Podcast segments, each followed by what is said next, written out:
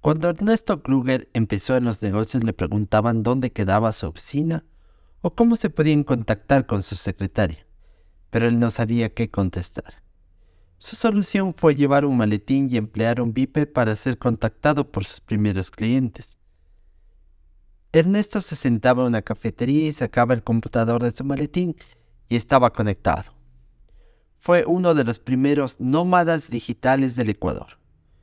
Luego cambió el Viper por el teléfono celular, pero su problema era pagar las costosas planillas. Sin embargo, lo mantenía porque debía atender a sus clientes.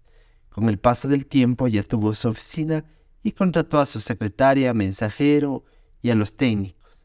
Ahora cuenta con 700 colaboradores de las empresas de la corporación Kruger.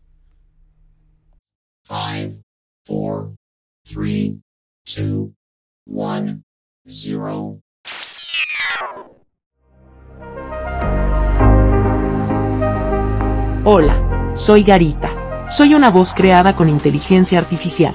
Bienvenidos al futuro. Esto es Garabot.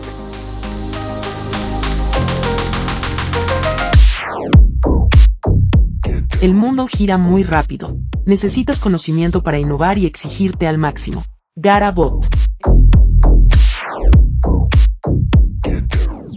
El podcast con los conceptos y consejos que necesitas para tomar decisiones empresariales y crecer. Garabot.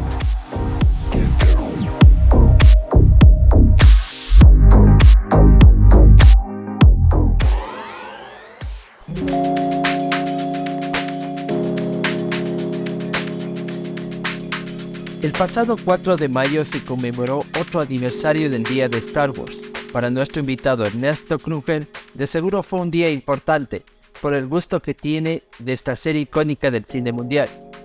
La decoración de su oficina está inspirada en los Legos y a partir de estas piezas armó elementos fundamentales de Star Wars como el halcón milenario o la estrella de la muerte. Qué gusto poder conversar contigo Ernesto. Hola, hola, ¿cómo estás Giovanni? Un gusto pues estar aquí y compartir algo de divertido. ¿Qué tan importante para ti son los Legos en tu vida y por qué Star Wars? ¿Esto inspiró parte de tu filosofía empresarial tan creativa e innovadora? Yo creo que lo que inspiró fue los Legos. Creo que ahí tiene la culpa mi madre que desde muy chiquito me regalaba esto para que esté entretenido y no moleste y no haga travesuras, creo.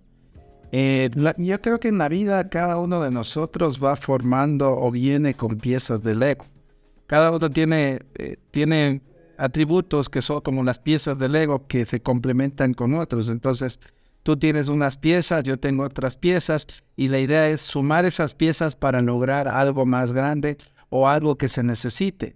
Eh, esa es la filosofía del Lego, creo que sobre esa partimos siempre, eh, el, construir ecosistemas, el construir elementos relacionados con, con el formar voluntades, interconectar eh, voluntades, ¿no es cierto? Entonces yo les llamo legos vivos. Los seres humanos somos legos vivos con sus piezas que vienen a ser sus atributos, sus, emociones, todo lo que compone un ser humano. Entonces se suman con otros seres humanos y a partir de ahí se genera eh, todo lo que tiene que ver con eh, emprendimientos, empresas, innovaciones, temas de sostenibilidad, en fin, ¿no? Y por otro lado, eh, dentro de los elementos de, una familia, es bonito compartir el armar legos con los hijos. Y, una de las cosas que uno tenía que buscar era justamente el, estructurar la, la, ¿cómo se llama esto? La, el, el, poder estar interesados con los, o estar que se interesen tus hijos dentro del proceso de compartir con un padre algo. Y uno de los modelos fue armar Legos. ¿Y de qué temática del Star Wars? Que de alguna manera era parte de, todo lo que, lo que tiene que ver con, eh, con, con, con, eh, lo que estaba de moda en el cine, lo que estaba de en el sentido de, poder compartir algo con ellos, ¿no? Obviamente ellos comenzaban a entender sus personajes y podías con ellos pues no solo armar, sino compartir y eso, eso no tiene precio. Entonces, y bueno, hay las anécdotas es que siempre se llega a, nosotros siempre nos inventamos eh, apodos en Kruger en donde compartimos y, y, y, como yo soy con los hijos eh, exigente o con los con todos les, hago que superen sus expectativas. Un día me dijeron, tú eres eh, Yoda. Por mi hijo, uno de ellos me dice, tú eres Yoda. Y, pero no porque el maestro Yoda, sino porque el maestro joda. Entonces ahí comenzamos la, la cosa agradable de decir, bueno, yo soy Yoda y el otro era Chewbacca y en la cine teníamos un apodo cada uno y, y, y, nos disfrazábamos y hacíamos cosas en esta temática que, que es interesante, los Padawans, el aprendizaje. Entonces nosotros decíamos, eh, los Jedi son los antiguos y los Padawans son los nuevos. Y en función de eso, todo el piso de nuestras oficinas, del piso que es donde estoy yo, eh, tiene temática Star Wars y cada piso tiene una temática y, y bueno, es parte de, estas anécdotas que comenzó con los Legos y termina con, con Star Wars y bueno, ahí, ahí estamos. Interesante tu apodo que te digan maestro Yoda por maestro Joda. Eh, hace pocos días mi, mi jefe me decía yo te jodo o te molesto justamente para que las cosas salgan mejor. Esa es una filosofía también que se puede aplicar para el desarrollo del personal. Mira, yo, yo, creo que es para desafiar a las personas. Yo creo que las personas a veces estamos en zona de comodidad y generalmente hay alguien que tiene que cumplir un papel, un cliente, eh, tu propia esposa en el hogar o alguien que te sacude y te desafíe. Eh, y yo soy esa persona en la empresa donde decimos, oigan, esto vamos a hacer y la gente se queda pensando, diciendo, ¿será? No podremos. Entonces yo siempre digo, lo imposible no existe. Y si lo imposible solo tarda un poco más.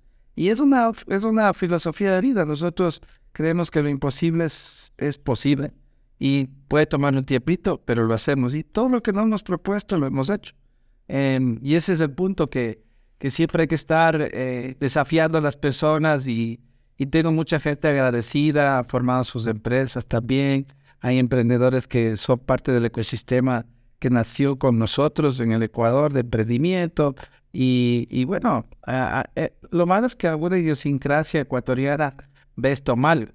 Pero si tú vas a Israel, esta es la forma de, desafiar a las personas, el tagles, el eh, judío, ¿no es cierto? Yo no soy judío, pero creo que tengo ascendencia pero es desafiarnos, desafiarnos a, romper paradigmas y a romper cosas que no se pueden eh, romper simplemente por el hecho de que no quieres. Entonces aquí es, vamos, vamos adelante y el desafío es, es como una locomotora que jala el resto de vagones y, bueno, eh, todos, todos estamos contentos siempre cuando después da resultados, entonces eh, tenía razón y, bueno, y también uno puede equivocarse, pero eh, lo importante es intentarlo y hacerlo y ver qué pasa y pivotear y usar todas estas técnicas de Lean Startup o, conversión de las de en las empresas en donde es el comportamiento startup en una empresa.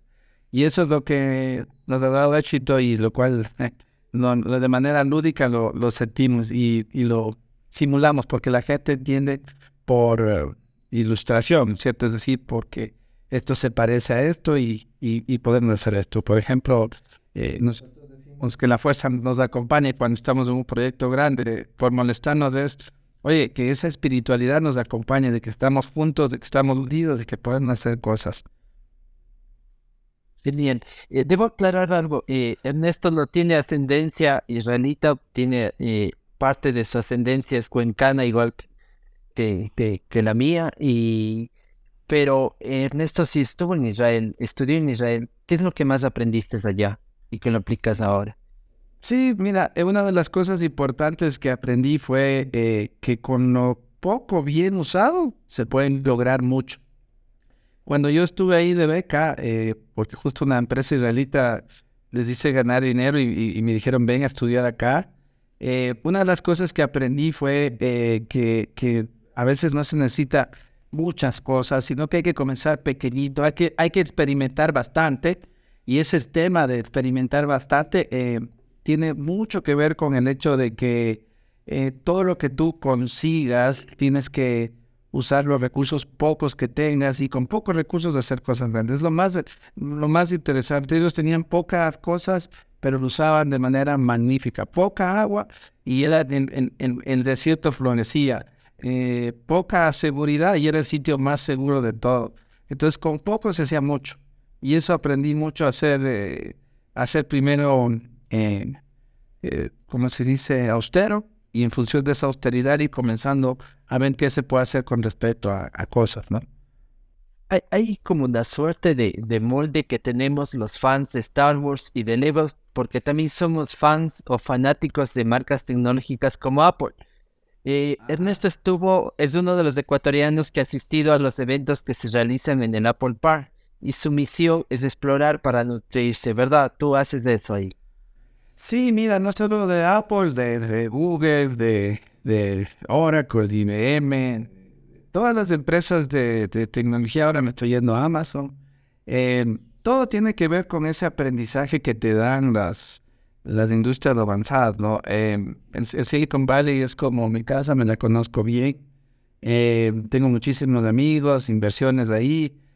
Y lo más importante de todo esto es que te nutre. Uno, uno puede aprender por la experiencia propia, que es larguísima o, pésima, o por la experiencia de otros. Entonces es, bueno hacer benchmarking con otros, ver que cuáles son las tendencias y, y, olfatear a dónde va el mundo. Y en función de ese olfateo, pues ya te vas metiendo fuertemente a, a ver cómo, cómo puedes eh, atacar ciertos problemas o necesidades del, del mercado o de la gente.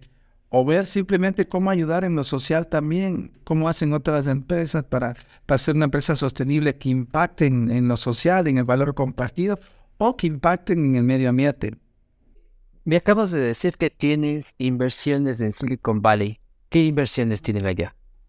Eh, básicamente tenemos un fondo de inversión que en el cual somos parte, eh, se llama SBLinks. Eh, tenemos inversiones también con ese fondo en, empresas de allá. Eh, Highstack TV es una de esas. ahora una ecuatoriana de, de, unos chicos nuestros está por allá que se llama Cryptos. Básicamente son ese tipo y, un portafolio que, es un poquito más largo en donde se invierten en empresas para ver que, que cuál de esas 10 una le saca fuera el estadio. Entonces ese tipo de, inversiones hacemos y, nos gusta mucho el, ecosistema. Allá se ha generado gran parte de la innovación en, el planeta. Ahora hay otros polos también, o como Austin eh, y, últimamente otras ciudades que pretenden ser... Eh, focos, ¿no? Boston, Austin. Eh, ahora estoy intentando entrar mucho otras ciudades, Miami, Las Vegas, este, Seattle, justamente, porque se van generando polos, ¿no? Y, y, obviamente lo malo de Silicon Valley es que es todo carísimo. La vivienda es carísima, el, todos los, los elementos de, para una vida normal es muy, muy cara. Garabot. Inspirando tu creatividad.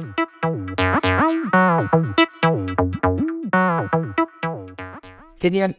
Ernesto Kruger es una de las voces eh, más respetadas en Ecuador en el ámbito tecnológico y te quiero consultar algo, eh, aprovechando que estás aquí. Una de las aspiraciones para la conferencia de desarrolladores de Apple que será del 5 al 9 de junio de este año es que la marca por fin dé un salto en el mejoramiento de Siri en función de los desarrollos de inteligencia artificial.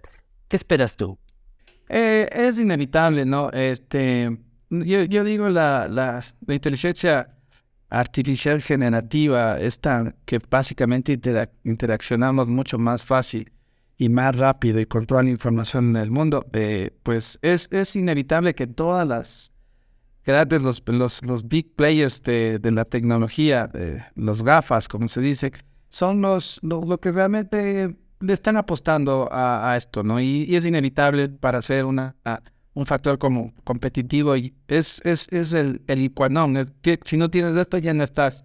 Y tanto Google con BERT como ahora Microsoft con ChatGPT y todo lo que es OpenAI, eh, y eh, IBM con, con Watson fue pionero, pero una empresa que no se mueve tan rápido y otros se mueven más rápido. Están en estos temas. Amazon tiene componentes y están haciendo cosas también. Eh, la inteligencia artificial está para, está para quedarse, ¿no? Y quedarse y, y, crecer. Por eso también hay miedos de muchas personas con respecto a este tema, con respecto a que esto puede ser una amenaza para la humanidad y cosas de ese estilo. Pero la verdad, yo creo que es una, un amplificador del cerebro humano. y ese amplificador del cerebro humano que apenas usamos, se dice que entre un 5 y un 10% en el peor de los casos, ahora va a amplificarse a usar un 40, 50% usando este tipo de, complementos de amplificación del cerebro. Y, y, y Apple seguramente en este evento eh, tendrá un Siri mejorado.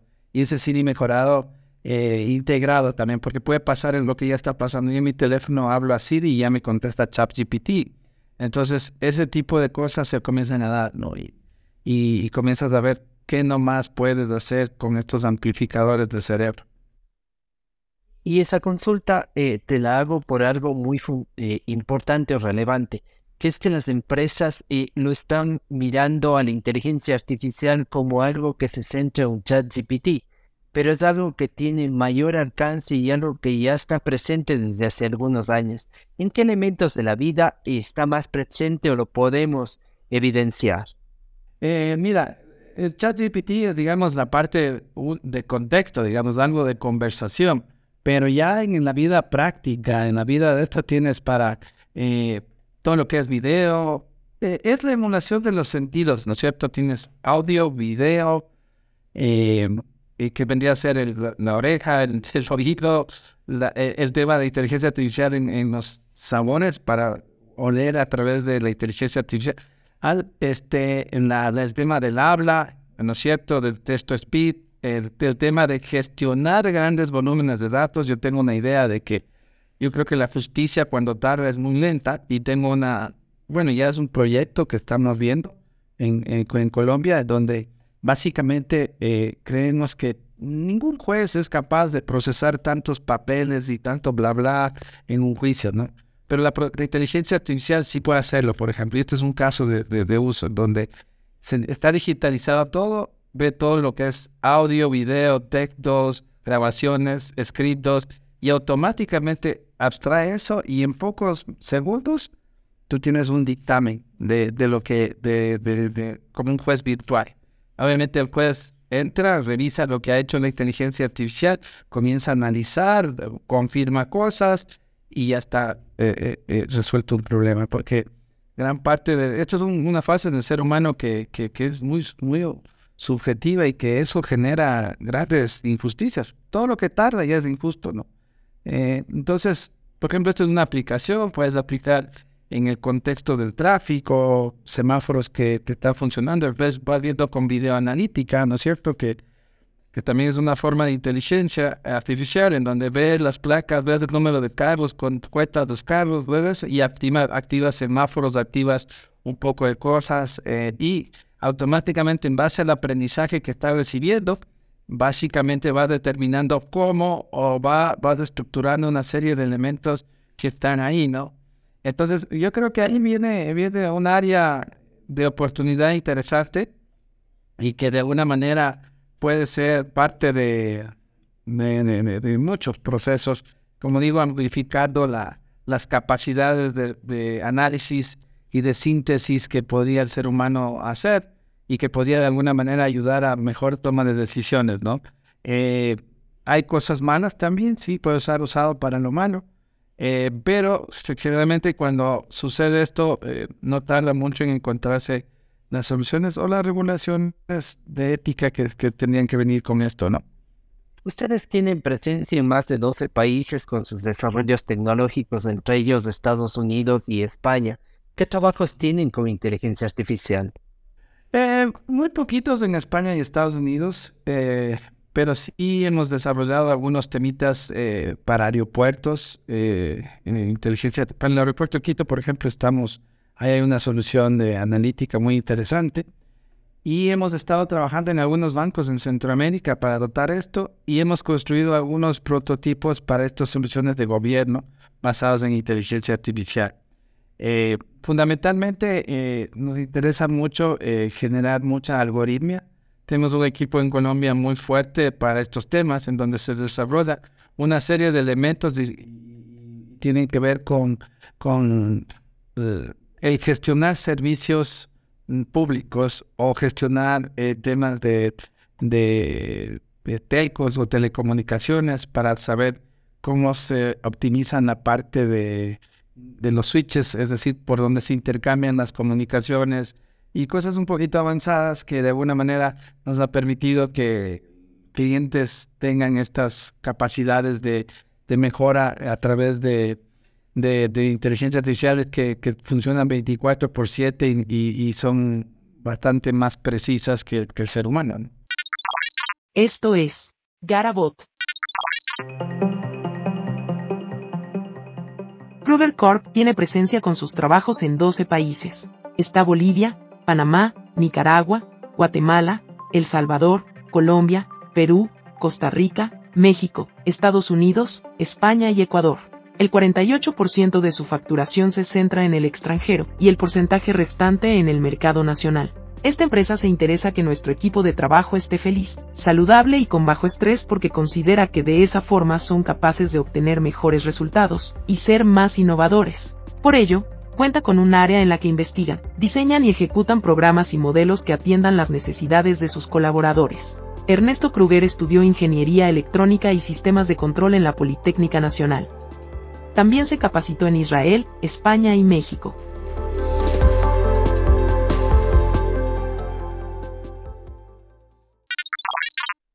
Esta pregunta eh, te la va a hacer Garita.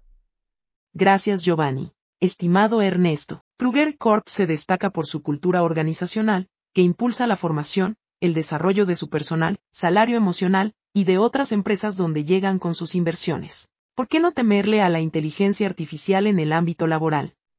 Eh, pues simple, ¿no? Nosotros, si trabajamos en, en, tecnología artificial, al contrario, es nuestro complemento complemento a todo lo que, lo que estamos haciendo, eh, complemento a todos los, los temas que estamos analizando. Por ejemplo, nosotros analizamos el perfil de las personas desde el reclutamiento con inteligencia artificial. Eh, sabemos para filtrar la inteligencia artificial que filtra candidatos. Eh, eso, todos son unos ejemplos, ¿no? La cultura viene por el ser humano. Yo dudo que la inteligencia artificial vaya a tener sentimientos o lo que el ser humano es, ¿no es cierto? Creo que si bien percibe que estás triste, que estás alegre y puedes simular eh, emociones, el ser humano percibe, siente y los está ahí. Entonces es algo que no sé, creo que la inteligencia artificial va a, trabajar y, y culturalmente eso hace que hay interacciones. La pandemia hizo que nosotros casi el 80% trabaje desde su casa hasta el día de hoy, un trabajo remoto, eh, pero buscamos momentos en donde hay interacción con las personas y que vayan a la oficina eh, cuando o viajen, porque mucha gente es de, algunos lados a, su sede principal, ya sea en San José, en Lima, en Quito, eh, o Cochabamba o, o Madrid, eventualmente para que ahí haga un centro de conexión con las personas y ese centro de conexión nos permita eh, interactuar. Y esa es la, riqueza que te ayuda a tener la cultura. Entonces, usamos para herramientas, para cosas, para evaluar, para, para hacer todo lo que es eh, actividades repetitivas, etcétera, pero nunca, pero nunca para la interacción humana, la interacción del ojo a ojo, del, del abrazo, de tener esto cerca, eso no, buscamos que haya sitios de conexión. Y en el último kickoff vinieron como 400 personas, no pudieron venir todos por, por muchas razones, pero 400 personas nos fuimos por la mitad del mundo, estuvimos todos y eso fue un cambio en curso. Algunos habían sido contratados en la pandemia y, claro, no sabían que como era Kruger, simplemente era un ente, te contratabas una pantalla, te ponías a trabajar y recibías un salario y por último tenías unos eventos remotos donde había charlas, había eh, eventos culturales, etcétera. Pero quedaba ahí. Cuando tú interaccionas, todos dicen, wow, y ahí entienden del tamaño que somos y la acción que, que, ejecutamos en nuestra filosofía. Nuestra filosofía tiene un propósito muy masivo y transformador, que es eh, transformamos impulsando vidas, transformamos toda nuestra estrategia de tecnología, la transformamos la tecnología impulsando vidas. Transformamos el deporte impulsando vidas, transformamos el medio ambiente impulsando vidas. Es decir, estamos en un proceso permanente de transformación total impulsando eh, a las vidas. Es decir, detrás de eso estamos viendo las personas a quienes impactamos y eso es parte del ADN, tener un propósito, tener unos valores muy fuertes. Nosotros tenemos eh, siete, siete valores, la colaboración, la humildad, la agilidad, la, la responsabilidad, la practicidad o, ser prácticos eh, y la alegría y la empatía. Entonces, un poco con esos elementos culturales de nuestro propósito, más nuestros valores, pues se crea una cultura fuerte y obviamente la interacción humana es bien importante para crear esto y eso es lo que hacemos. Nosotros tenemos como base nuestra parte fundamental que tiene que ver con la, la base de, nosotros es esto, el propósito, los valores y con eso creamos una cultura muy, muy fuerte y, y, usamos la inteligencia artificial como, como herramienta, no como un fin. Garabot.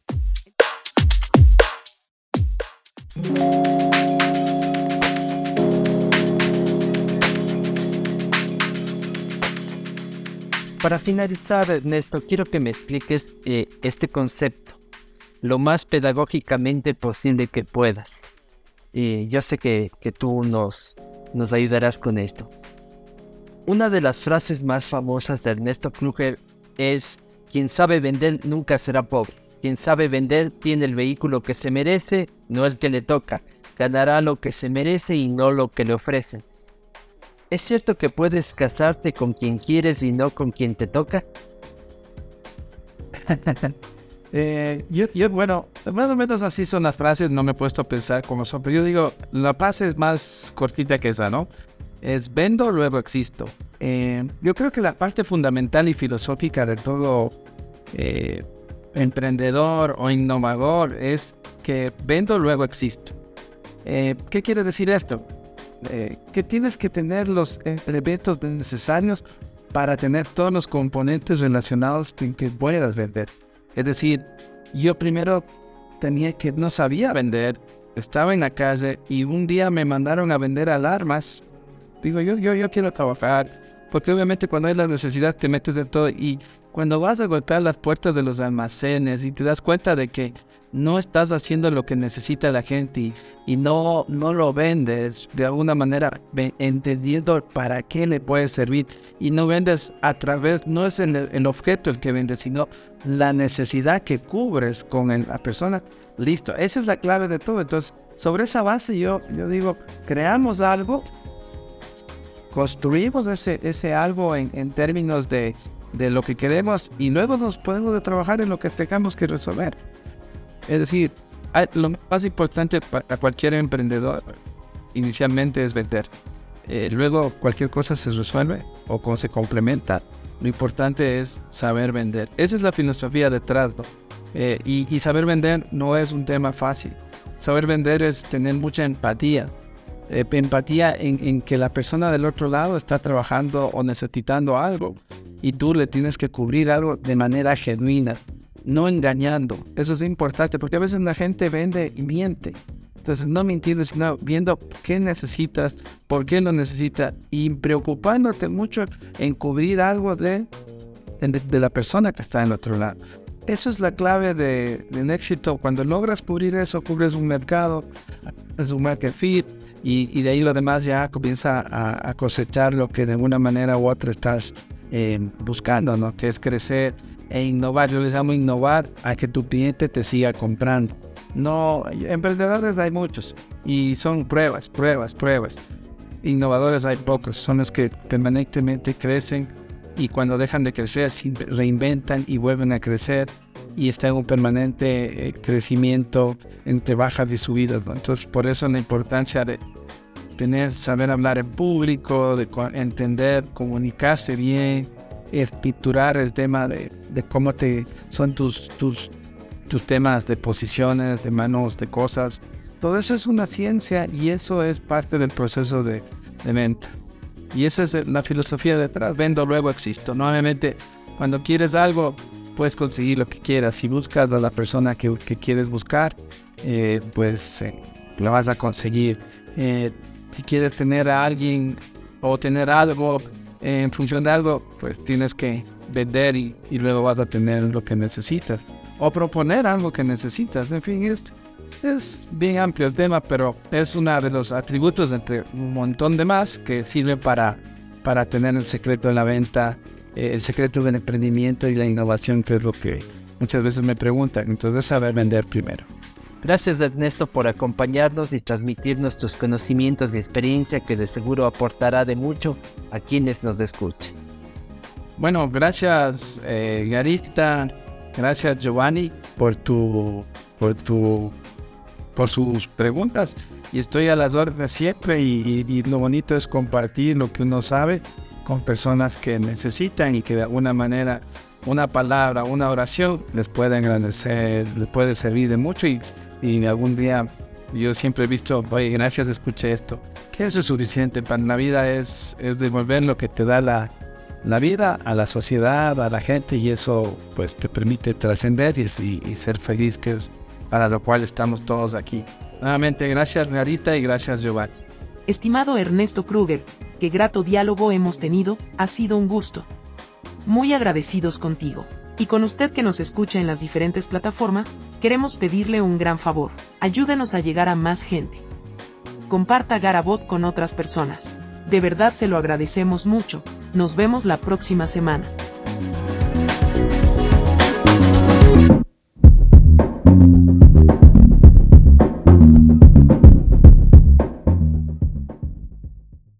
Si te gustó este contenido, suscríbete, dale un me gusta y comparte para que la comunidad crezca. Esta es una producción de Grupo El Comercio.